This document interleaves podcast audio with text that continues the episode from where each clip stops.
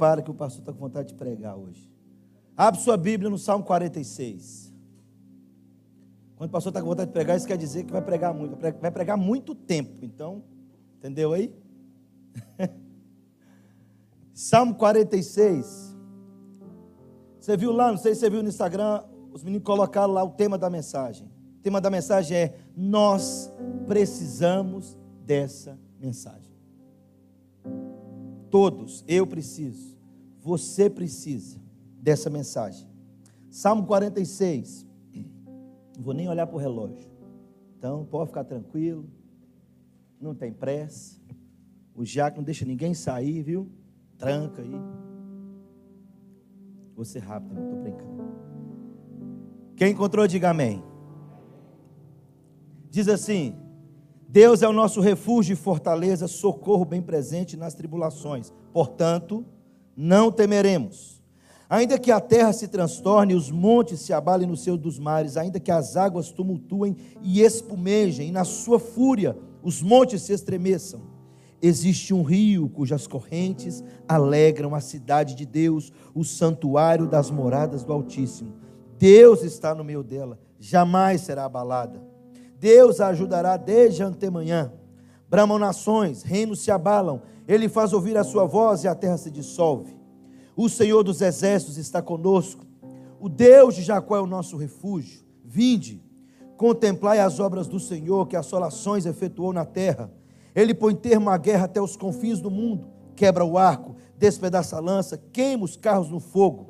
Aquietai-vos e sabei que eu sou Deus, sou exaltado entre as nações, sou exaltado na terra. O Senhor dos exércitos está conosco, o Deus de Jacó é o nosso refúgio. Vamos orar. Pai Santo, mais uma vez diante de Ti, diante da Tua palavra, e nós suplicamos ao Senhor que nos ajude. Não é tão simples como os homens pensam. Não se trata simplesmente de um culto. Não se trata simplesmente de mais um culto ou mais uma reunião. De mais umas canções. De mais uma pregação, uma mensagem. Se trata da presença do Senhor neste lugar. E quando a presença do Senhor está, não há espaço para o homem algum. Quando a glória do Senhor enche esse lugar, não há espaço para homem. E o que nós suplicamos ao Senhor nessa noite é que a presença do Senhor e a glória do Senhor encha este lugar, encha este auditório, encha os nossos corações, derrama temor sobre nós, tremor sobre nós, restaura nossa alegria, nossa esperança, nossa confiança. E receba glória, Pai Santo, toda glória para si e faz de nós semelhantes a Jesus. Amém. Semana passada, essa semana, começo dessa semana, eu tenho duas irmãs, eu tenho mais pessoas, mas essas duas elas já são intercessoras minha, do meu ministério, da minha família, já há alguns anos. Uma delas está em Valadares, igreja presbiteriana lá em Valadares, do Aprisco. Chama Igreja Presbiteriana Aprisco das Ovelhas. E a outra, da Igreja Presbiteriana Renovada, é Penteca mesmo, lá de Mucuri. Essas duas irmãs oram por mim já há alguns anos. E vez outra o Senhor as incomoda para me ligar. Geralmente quando elas me ligam, manda mensagem, fala, eita, prepara. Tem coisa por aí para mandar eu preparar. E dessa vez uma delas me ligou. E quando elas me ligam assim, aleluia, eu já sei que elas estão no quarto. Elas me ligaram assim e falou: Eu tinha acabado de pregar em Paripoeira. E tinha feito a abertura do culto lendo esse salmo em Paripoeira. E aí me liga e falou assim: Você tem certeza que Deus está falando com você? Eu quero ler um salmo. Salmo 46, ela começou a ler. Falei, amém. Eu fiz a abertura do culto com esse salmo. E aí hoje, eu fiquei durante essa semana inteira com esse salmo no coração e na mente. Falei, então eu vou ministrar esse salmo. Quero pregar esse salmo, ministrar o seu coração. aquilo que Deus tem falado comigo durante essa semana inteira, desde o começo da semana. Eu preguei no domingo, na segunda-feira de manhã cedo chegou a mensagem. E ela, eu gosto muito delas porque elas sempre usam a Bíblia. Graças a Deus, ela já sabe de quem que elas são intercessor, intercessoras. Então preste atenção que eu vou situar você esse salmo. E eu quis colocar isso, nós precisamos dessa mensagem, porque todos nós precisamos disso. Todos nós precisamos compreender esse salmo, entender o que Deus quer falar conosco nesse salmo. Então esse salmo é oportuno para mim, é oportuno para você. Então preste muita atenção. Primeiro, quero situar você ao contexto, e depois eu vou entrar em si na mensagem. Esse salmo foi um salmo que inspirou um homem durante a reforma compôs um hino, um hino muito conhecido, chamado Castelo Forte. Esse salmo inspirou Martim Lutero no período da Reforma, foi um dos salmos que inspirou Martim Lutero a isso. E ele compõe esse hino. Esse salmo ele foi escrito, ah, nós vimos aí pelos filhos de Corá, de Corá. Eram levitas que serviam a Deus no templo, uma turma da tribo de Levi, que era responsável pelo culto, conduzia o culto. E esse salmo, esse cântico, ele era entoado durante as reuniões do povo de Deus. E é interessante que ele, ele está separado em três estrofes e a ênfase de, desse salmo no contexto geral está no, versículo, no verso 1, verso 7 verso 11. Ele diz: Deus é o nosso refúgio. Não se sabe ao certo, e nós não sabemos quando foi, que, em que, que circunstâncias, quando foi que foi composto esse salmo, a data exata. Mas os, os estudiosos eh, eles chegam a dizer o seguinte: pela descrição do salmo, por aquilo que ele está narrando, que ele está cantando, está falando. Possivelmente esse salmo foi composto durante um período em que Deus livrou Israel de algum ataque de um inimigo, sem que Israel precisasse lutar. Sem que Israel precisasse levantar a espada. E nós temos pelo menos dois momentos na história de Israel em que Israel não precisa fazer absolutamente nada. Então, os estudiosos acreditam que esse salmo foi escrito nenhum em um desses tempos. E logo depois, quando eles percebem isso, que Deus está os livrando, eles compõem esse salmo para cantar no culto e eles começam a entoar esse cântico. E ele diz aqui em voz de soprano, aquela voz fininha. E a ideia é interessante aqui, porque você fala, o que isso tem a ver aqui, pastor? Se é um cântico e eu, o salmista ele coloca em voz de soprano, ele está falando, porque esse salmo atribui algumas coisas que precisam ser cantadas em voz alta. Era como se houvesse um brado. Era como se eles elevassem a voz ao máximo para declarar esse salmo. Esse é o contexto aqui, talvez histórico, teológico desse salmo. E eu quero pensar com você a respeito disso, por quê? Porque nós precisamos muito entender esse salmo. Precisamos muito que ele não só seja lido e admirado, mas seja aplicado em nossa vida. Precisamos muito compreender que esse salmo é a mais pura verdade sobre nós, sobre a igreja, sobre o povo de Deus. Esse salmo nos apresenta verdades claras, eu quero dividi-lo em três verdades. Esse salmo apresenta a proteção de Deus, esse salmo apresenta a presença de Deus, e esse salmo apresenta o poder de Deus tudo que atribui o povo de Deus e a nação de Deus, o povo que Deus escolheu. E quando Deus se manifesta e se apresenta essa nação, quando Deus se apresenta a Moisés, ele diz: Moisés, fala que o eu sou está aqui. Eu sou o que sou, Moisés. Eu não mudo.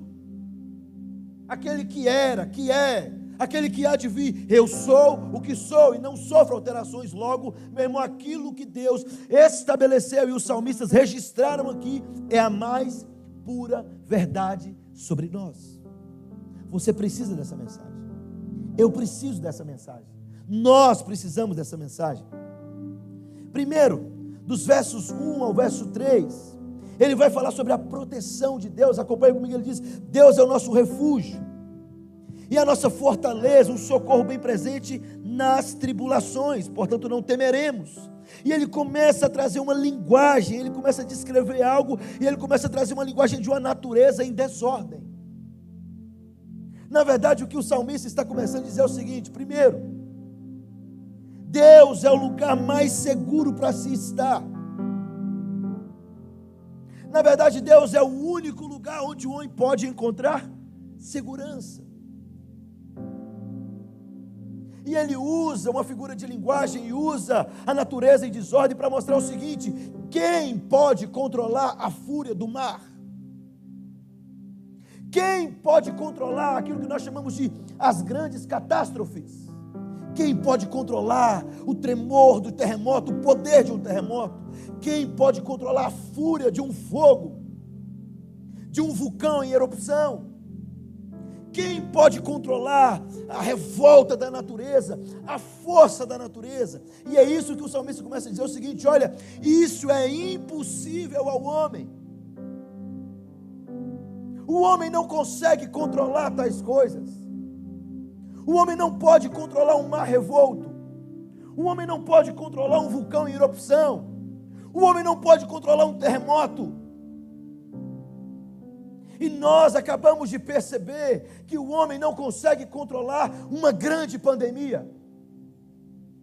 Ele está dizendo: não existe lugar seguro para o homem, não existe nada que o homem possa fazer que pode encontrar refúgio verdadeiro algo 100% seguro.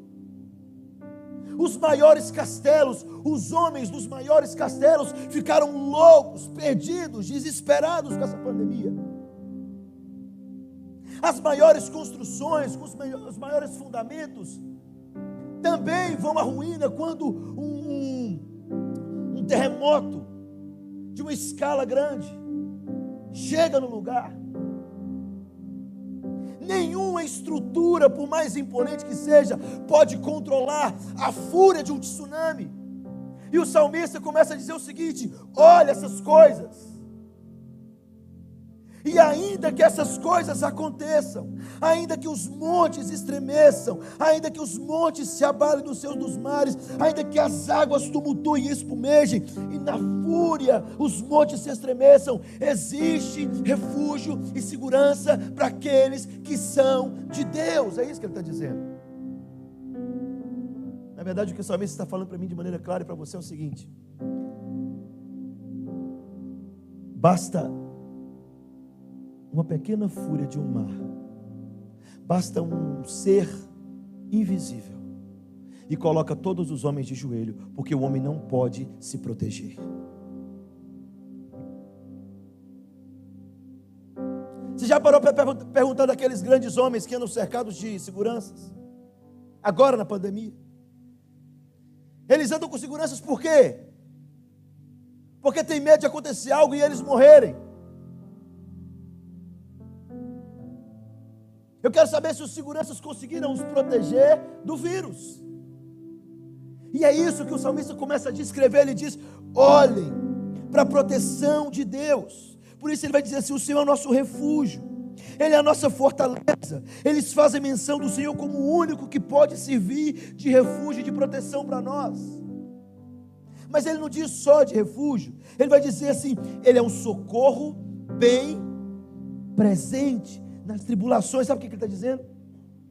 Quando nós chegamos em um beco sem saída, agora não tem mais saída para mim, não tem mais o que fazer, todos os recursos já se foram, todo o esforço já se foi. Já passou por isso ou não? Só eu. Não sei mais o que fazer.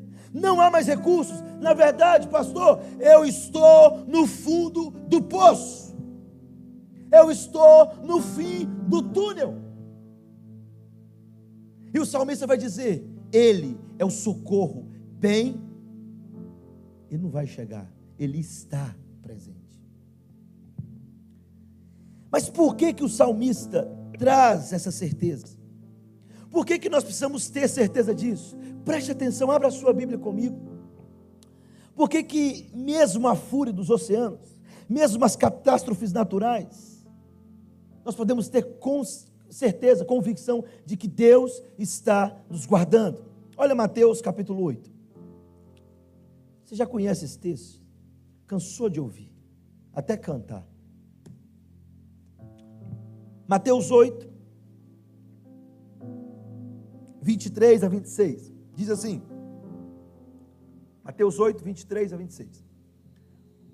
Então, entrando ele no barco, seus discípulos o seguiram. E eis que sobreveio no mar uma grande tempestade, de sorte que o barco era varrido pelas ondas. Entretanto, Jesus dormia. Mas os discípulos vieram acordá-lo, clamando: Senhor, salva-nos, perecemos. Perguntou-lhes então Jesus: Por que sois tímidos, homens de pequena fé?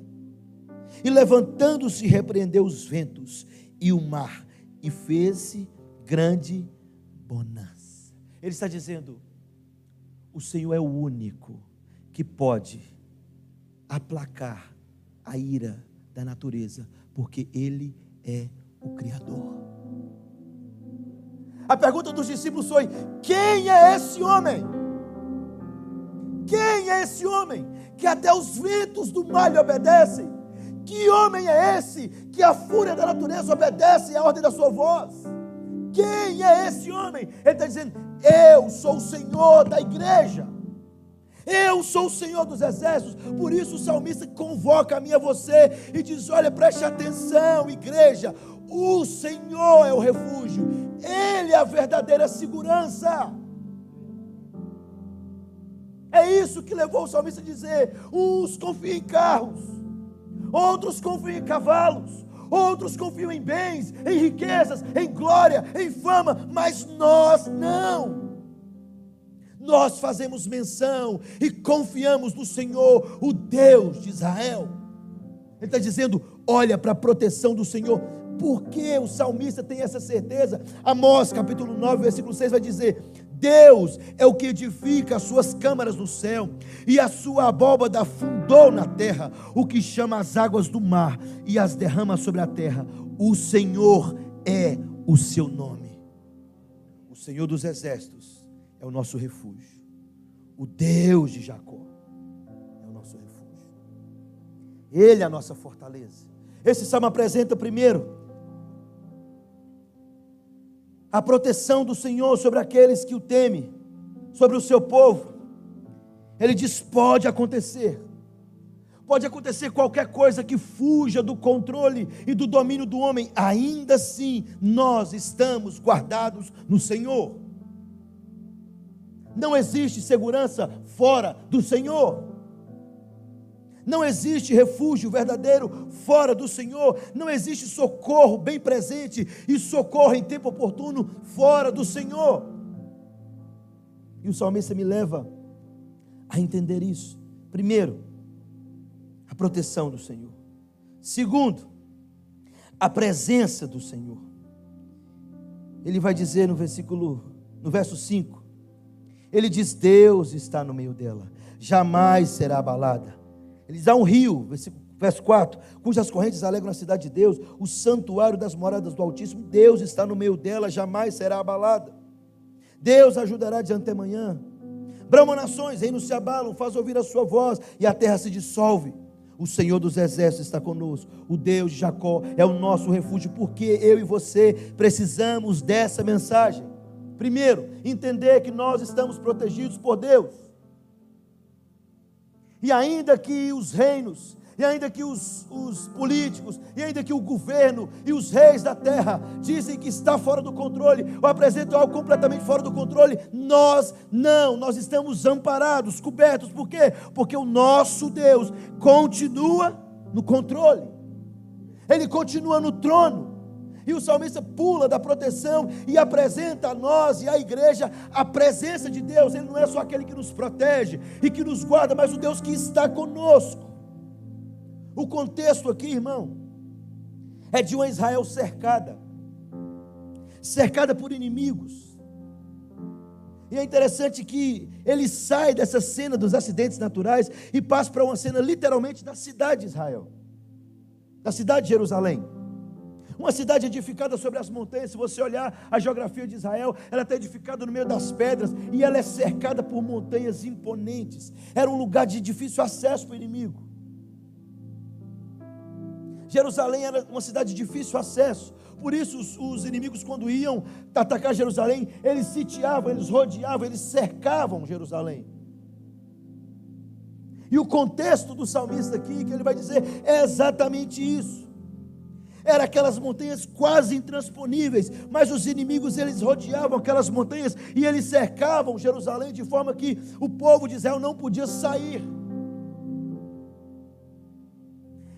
E o contexto aqui é de um inimigo maior, um poder militar maior do que Israel. Abra sua Bíblia comigo em 2 Crônicas. Um dos momentos que aconteceu com Israel.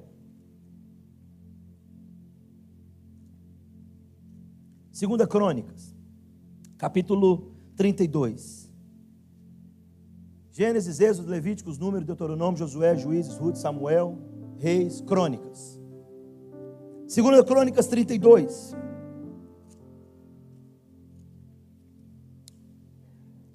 Verso 9.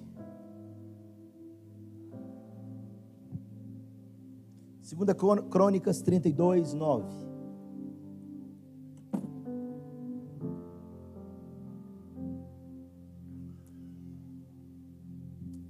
Vai dizer assim: Depois disso, enquanto Senaqueribe, rei da Síria, com todo o seu exército, sitiava Laquis, enviou os seus servos a Ezequias, rei de Judá, que estava em Jerusalém, dizendo: Assim disse Senaqueribe, rei da Síria: Em que confiais vós para vos deixar de sitiar em Jerusalém? Acaso não vos incita Ezequias para morrerdes a fome e a sede, dizendo: O Senhor nosso Deus nos livrará das mãos dos reis da Síria? Agora preste atenção, olha esse verso aí. Ah, 15. Agora, pois, não vos engane, Ezequias, nem vos incite assim, nem lhes deis crédito, porque nenhum Deus de nação alguma, nem de reino algum, pode livrar o seu povo das minhas mãos. Para aí, preste atenção. Rei da Síria cerca Jerusalém, com um exército muito mais numeroso e poderoso. Ezequias fica sabendo, se desespera, fica angustiado, entristecido. E aí o rei da Síria, Senaqueribe, inventa de mandar uma carta desaforada, desafiando o Deus de Israel. Ele diz o seguinte: nenhum Deus de todas as nações até agora, Ezequias, que eu ataquei, livrou a nação dele das minhas mãos, e não será o Deus de Israel que fará isso. O Deus de Israel não pode livrar vocês da minha mão, Ezequias. Essa era a afronta. E aí eles continuaram. Os seus servos falaram ainda mais. Verso 16: contra o Senhor, Deus, e contra Ezequias, seu servo. Senaqueribe escreveu também cartas para blasfemar do Senhor, o Deus de Israel. Olha o que ele disse. Assim como os deuses das nações de outras terras não livraram o seu povo das minhas mãos, assim também o Deus de Ezequias não livrará o seu povo das minhas mãos. Mas qual é o grande problema que Senaquerib vai enfrentar aqui? Exatamente a promessa de Deus. Ele disse para o seu povo: Eu serei o seu Deus. Vocês serão o meu povo eu habitarei no meio de vocês, eu estarei no meio de vocês. Por isso, o versículo, o verso 5 e 7, volta para lá para o 46, Salmo 46, ele vai dizer: Deus está no meio dela. Deus está no meio do seu povo. Por isso, quando Jesus vai enviar João, vai enviar cartas a João para que ele escreva a igreja, ele diz: João, escreve, esse é aquele que anda no meio da igreja, esse é aquele que está no meio do seu povo. Essa é a diferença.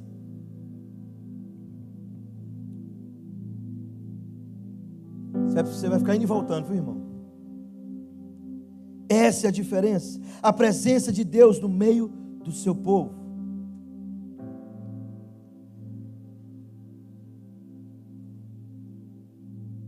2 Crônicas 32, 20 vai dizer assim: Porém, Ezequias e Isaías, o profeta, filho de Amós, oraram por causa disso e clamaram ao Deus do céu. Então, 21, o Senhor enviou um anjo que destruiu todos os homens valentes, os chefes e os príncipes no arraial do rei da Síria. E este, com o rosto coberto de vergonha, voltou para a sua terra. Porque Deus está no meio do seu povo. A proteção de Deus, a presença de Deus. Ele está dizendo: preste atenção, irmão. Qual é a arma que a igreja tem?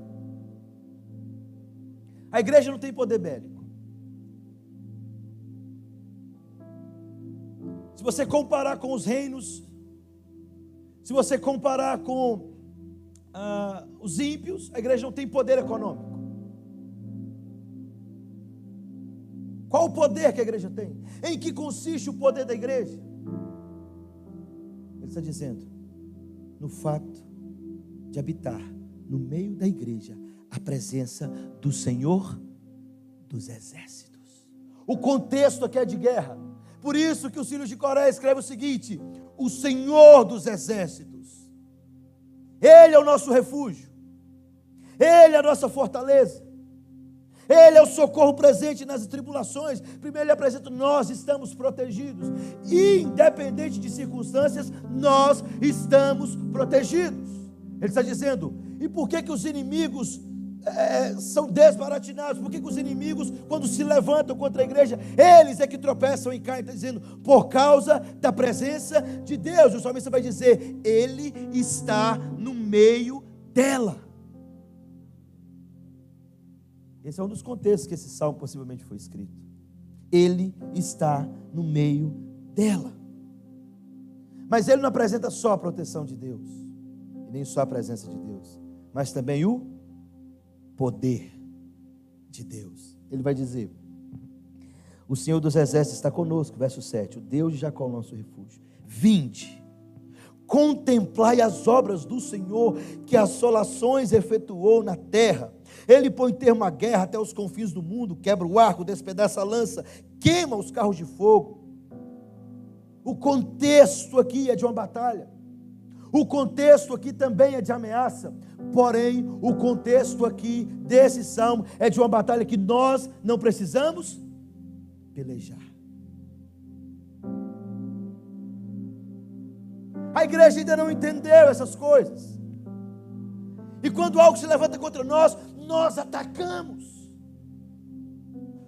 Atacamos com nossas palavras. Atacamos com a ofensa.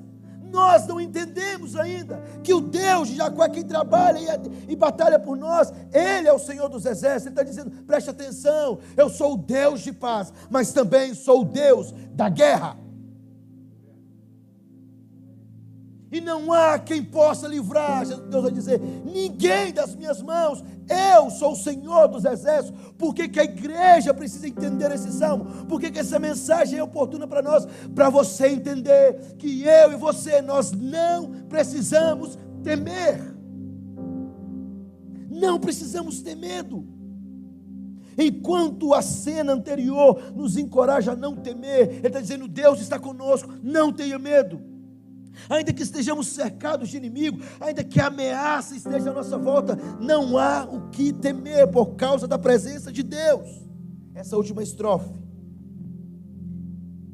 ele vai nos impulsionar para olhar o resultado da presença e do poder de Deus no meio do seu povo. E aí nós temos uma, um problema.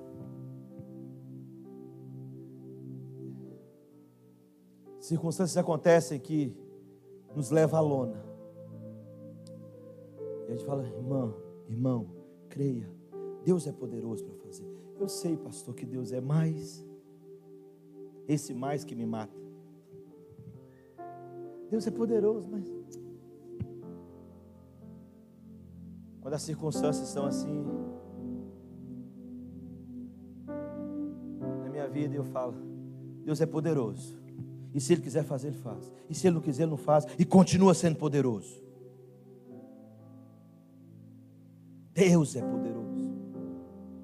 O que o salmista está falando para nós e nos fazendo entender, olha o todo.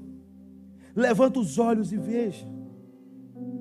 Olha para o Deus que faz assolações sobre a terra. Ele é aquele que coloca reis e tira reis. Todos estão debaixo da sua ordem. Não há nenhum homem que quer, sequer, por mais altivo e soberbo e forte que pareça, o homem mais poderoso da terra, que tem o maior exército ao seu comando, que basta uma ordem sua e o exército sai para destruir nações. Esse homem, Deus o vê como pó, gafanhoto. Quem é esse Deus, pastor? Aquele mesmo que diz: Eu estarei com vocês, igreja. Eu estou com vocês todos os dias. É aquele que está no quarto quando você está orando. É aquele que está com você quando você está chorando. É aquele que está comigo e com você quando nós estamos passando aperto. Esse mesmo Deus. Ele não muda, ele não altera. E o salmista fala: Olha e vejam.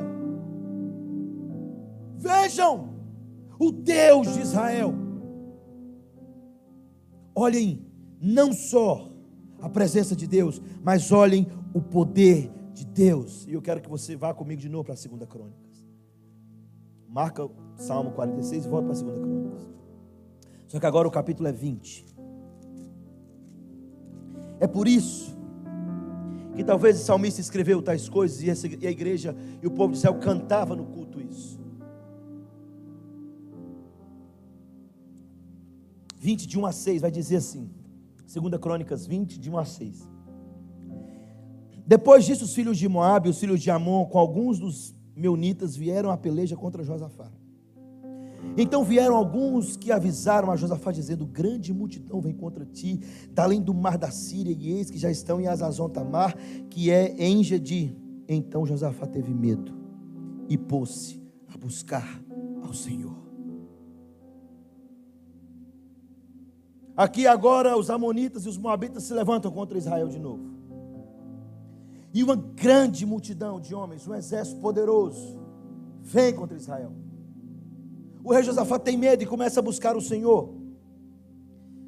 O 17 vai dizer assim: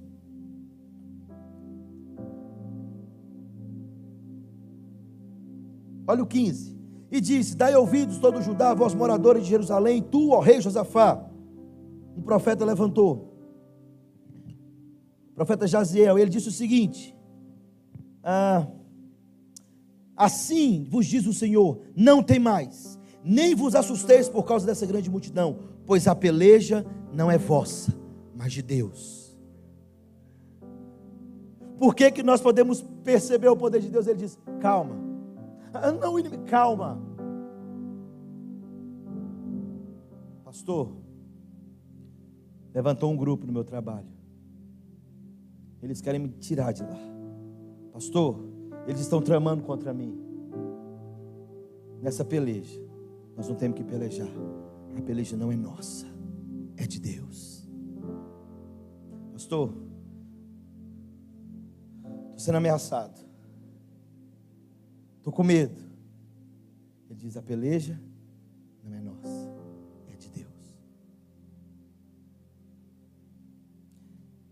Salmista nos leva a entender isso. E aí diz o texto que Josafá reúne o povo.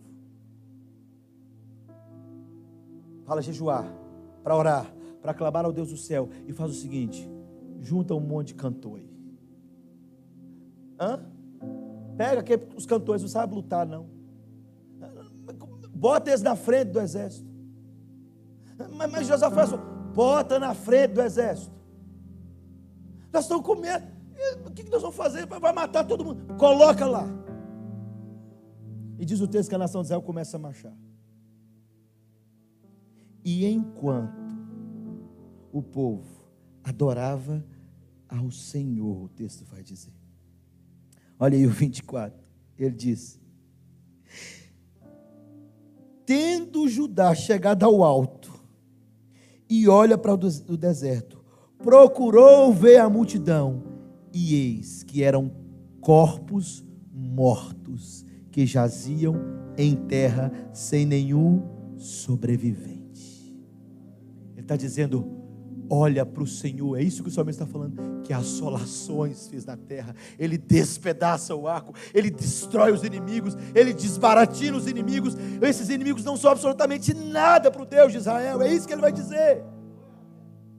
Olha, ah, irmão, é isso que faz o meu coração saltar de prazer quando eu percebo que o salmista então diz o seguinte: Oh, provai e vede que o Senhor é bom. Bem-aventurado todo aquele que nele se refugia. Provem, vejam o que o Senhor está fazendo. Mas eu quero que você volte para o Salmo 46, eu quero concluir com o verso 4.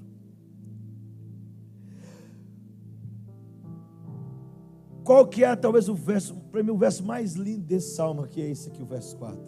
Ele diz: As nações bramam, reinos se abalam, montes se estremecem, mar se revolta, tsunami, tempestade, exército levanta para poder matar o povo, para poder atacar a igreja, para poder perseguir a igreja, para poder matar a igreja, destruir a igreja, a minha, a sua vida. Mas preste atenção, ele vai dizer: há um rio cujas correntes alegram a cidade de Deus. Presta atenção aqui. Jerusalém, se você estudar um pouco da geografia, lá não tem rio.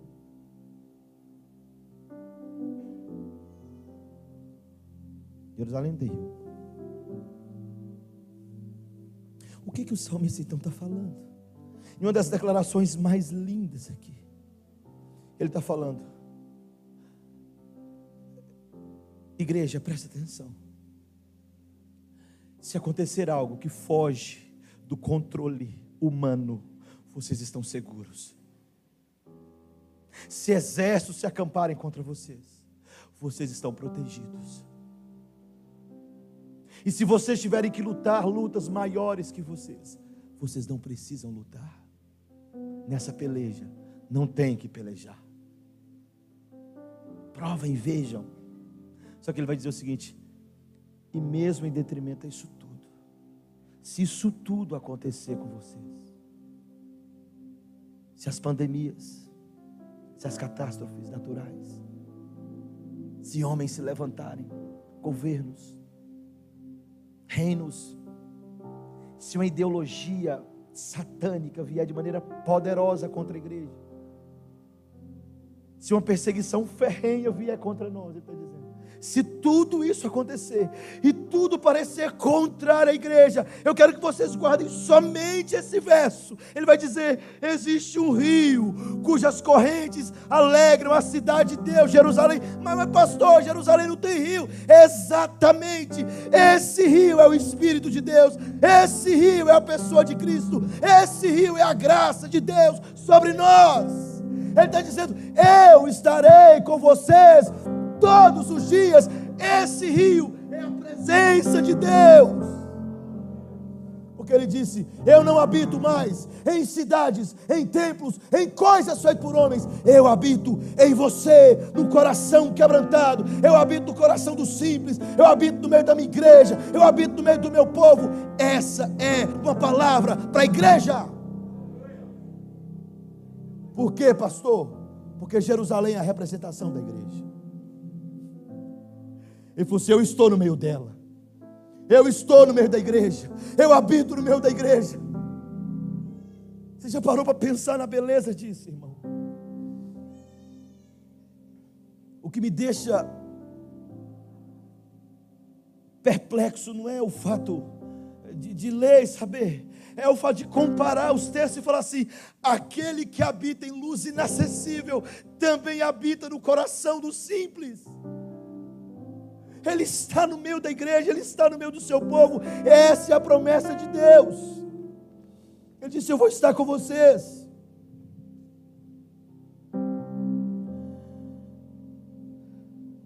Por isso que Jesus disse o seguinte para nós: Se é um rio cujas, alegres, cujas a, a, as correntes alegram a cidade de Deus, a graça, a presença, o santuário das moradas do Altíssimo, Deus está no meio dela. É, agora eu entendo Jesus falando se vocês crerem em mim, do interior de vocês fluirão rios de água viva. Agora eu entendo o chamado de Apocalipse, ele diz: aquele que tem sede, venha. Beba de graça da água da vida. A minha presença, o meu rio, a graça de Deus derramada sobre vós, ela está no meio da igreja, percorrendo os corredores da igreja, de todos os tempos, de todas as eras, curando, limpando, edificando, santificando, justificando a igreja. A graça de Deus. Há um rio cujas correntes alegram a cidade de Deus. É isso que você tem que entender no tempo de aflição no tempo de desespero, de angústia, no tempo quando não há mais saída, quando os inimigos estiverem à nossa porta, quando se levantarem contra a igreja, ainda assim existirá graça de Deus sobre nós. Ainda assim, o rio continua alegrando a cidade de Deus. Ele disse: A minha cidade é a minha igreja, eu habito nela, eles serão o meu povo eu serei o Deus deles. Eles jamais serão abalados. Por isso que essa mensagem é oportuna para nós. Ah, então nós podemos bradar como Davi bradou. No Salmo 34, 8. Ah, igreja, provem e vejam. Oh, provai e vede que o Senhor é bom. Oh, provai e vede que o Senhor é bom. Bem-aventurado aquele que nele encontra refúgio. Você não precisa temer, meu irmão. Nenhuma circunstância. Foi isso que nós cantamos aqui? Ainda que as águas tumultuem, Deus está no trono. Louco é aquele que busca refúgio em outras coisas, senão o Senhor. Estou nem aí, pastor. Acredito nesse trem mesmo. Tá bom, vou orar para Deus botar você em cima da cama com câncer. Você vai acreditar que a segurança está só no Senhor. Que a esperança está só no Senhor. Que a vida está só no Senhor. Que nós somos frágeis, limitados. E a única coisa que nos resta a única coisa que deve nos importar é buscar refúgio nesse Deus. Por isso o salmista então conclui e diz o seguinte: Aquietai-vos, sabei que eu sou Deus, sou exaltado entre as nações. Essa mensagem é para eu e você celebrarmos, entender que Deus cuida de nós. Deus está cuidando de nós. Vejam, Ele nos protege, a Sua presença está no nosso meio, Ele que nos cerca. Ele diz: Eu cerco vocês por trás, pela frente. Não dorme o guarda de Israel, ele não dormita, ele não descansa, ele não cochila. Os olhos dele estão, está em nossa vida, na igreja, no seu povo. Bem-aventurado o homem que nele encontra refúgio. Amém.